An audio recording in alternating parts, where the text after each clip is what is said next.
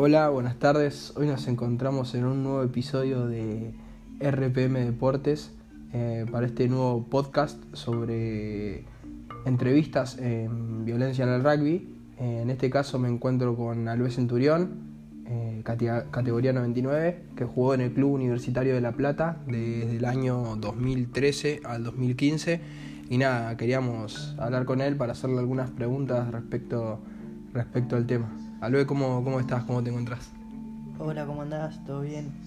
Eh, bien, nada, yo lo, que quería contar eh, es que yo durante el año de 2013 a 2015 jugué en el club universitario acá de La Plata.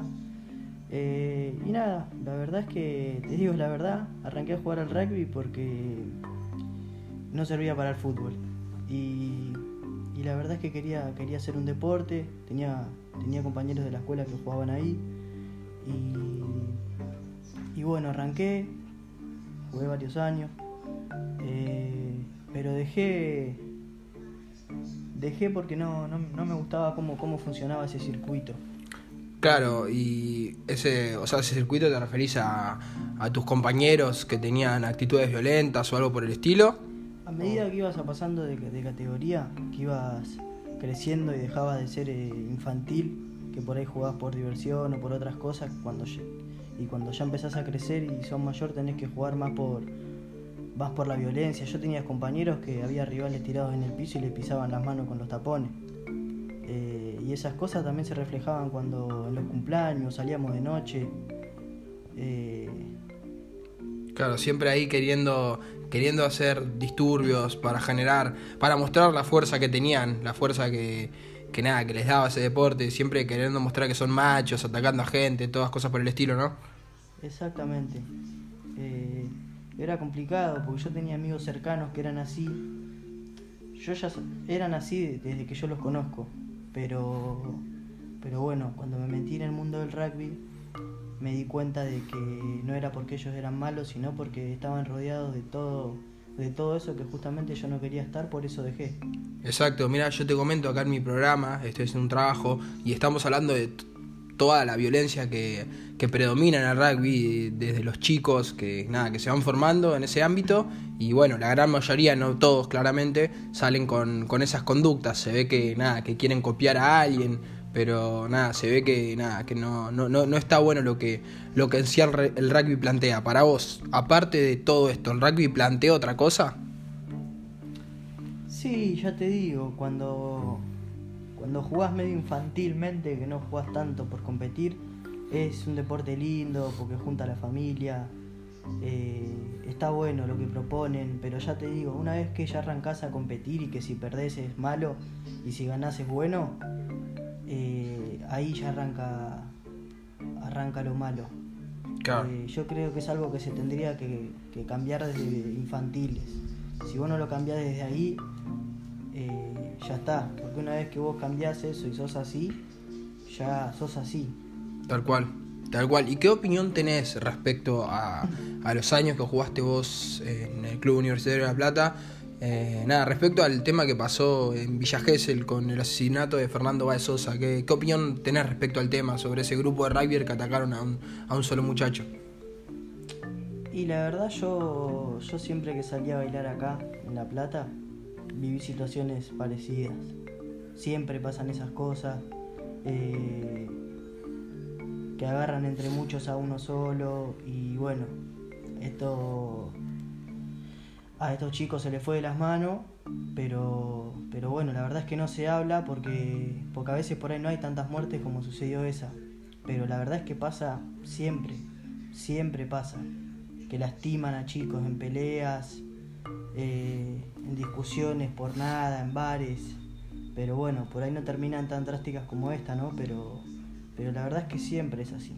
Tal cual, tal cual. Sí, esta la verdad fue una tragedia que terminó terminó, terminó muy mal y se puede decir que fue la gota que rebalsó el vaso en tema del rugby porque, bueno, como yo ahora decidí hacerte esta entrevista a vos, salieron a hablar muchos referentes del rugby eh, dando su opinión respecto al tema y la verdad no es, no es algo que, esté bueno, pero bueno, es, es interesante que alguien, que un jugador lo plantee un chico que haya jugado unos años lo plantee y de, su punto de vista. Así que nada, Luis, muchas gracias por, por estar, eh, te agradezco y que sigas bien.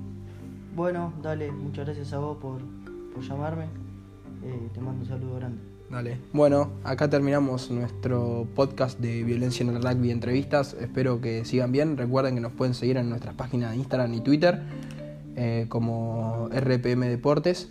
Así que bueno, que tengan un buen día.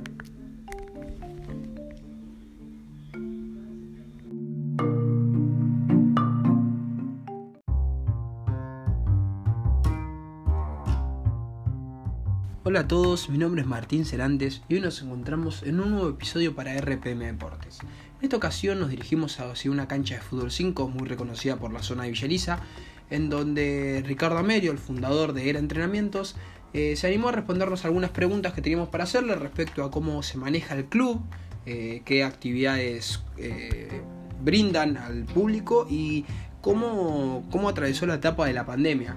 Eh, bueno, primero que nada, Ricardo, te quiero preguntar, ¿qué valores sentís que, que inculcás en tu, en tu club de barrio? Los valores eh, son varios, pero eh, los que más se pueden difundir son el respeto, la cordialidad, el cumplir horarios, la disciplina, la amistad el saber eh, perder, que no es solamente disfrutar el ganar, eh, son varios, pero principalmente más como se está manejando la sociedad, eh, son esos. Genial, y otra pregunta para hacerte, ¿cómo vive el día a día tu club con esta etapa de pandemia que está atravesando el mundo? El club en estos momentos de pandemia se maneja con, un protocolo, eh, pero con más que nada con el respeto hacia el otro, donde, como decíamos en la otra pregunta anterior, eh, que se basa eh, en el respeto hacia el, hacia prójimo y de esa manera, como están dadas las condiciones de la pandemia, trabajamos el distanciamiento social con los chicos, saber que, si uno tiene algún problemita eh, no, no, puede participar de la actividad, eh, pero se está manejando bastante bien, pero estamos viviendo una situación difícil eh, con esto de la pandemia, ¿no es cierto? la verdad que nos tiene a todos muy preocupados. Tal cual, Ricardo, sí. Y después, bueno, te quería preguntar, ¿qué protocolos llevas eh, a cabo por, por, la, por esta pandemia? Bueno, y los protocolos, los que manejan principalmente todos los clubes, eh, alcohol en gel, bueno, el distanciamiento, eh, lavado de manos. Eh, estamos pendientes constantemente de eso, de que no haya mucha aglomeración de gente en, los diferentes horarios eh, que hay actividades. Eh, tratamos de inculcar eso. Es difícil, pero tratamos de inculcar. Em, una, una, de las últimas preguntitas que te quería hacer eh, para ya salir un poco del contexto de la pandemia y focalizarnos más en lo que se hace en tu club. ¿En qué se basa tu entrenamiento? Los entrenamientos que nosotros manejamos, bueno, son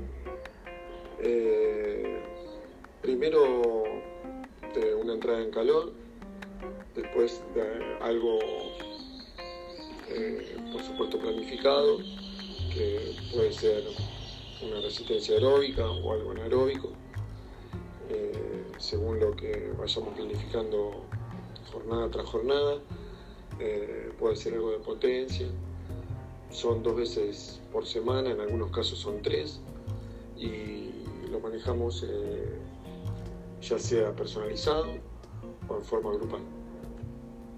Genial, Ricky. Y bueno, eh, la última preguntita y ya no te molestamos más es que ¿qué diferencia sentís que hay entre un club de barrio y un club profesional? Eh, ¿Se puede tener en cuenta los valores? Eh, nada, ¿qué, ¿qué, diferencia sentís que hay? Las diferencias entre un club de barrio y uno profesional son un abismo, donde el club de barrio principalmente está basado todo a pulmón, eh, con ayuda de padres, de la familia, ¿no? Eh, hasta en algunos clubes eh, barriales hasta ayudan los nenes en tareas comunitarias, pero que, que son según, según las edades, no sé, pueden pintar, poner redes, arreglar alambrados, pero que ayudan también los chicos. Eh, por eso te digo, toda base de pulmón. Y el profesional, donde tenés un nombre y, según la institución eh, se maneja con sponsor y esos sponsors, bueno, son los que medianamente manejan todas las, no las actividades, pero todo lo que lo económico de las actividades en el club. Entonces, a la institución a lo mejor a veces se le hace mucho más fácil con un sponsor de jerarquía, ¿no? Claro, bueno, muchas gracias Ricky por, por brindarnos tu tiempo y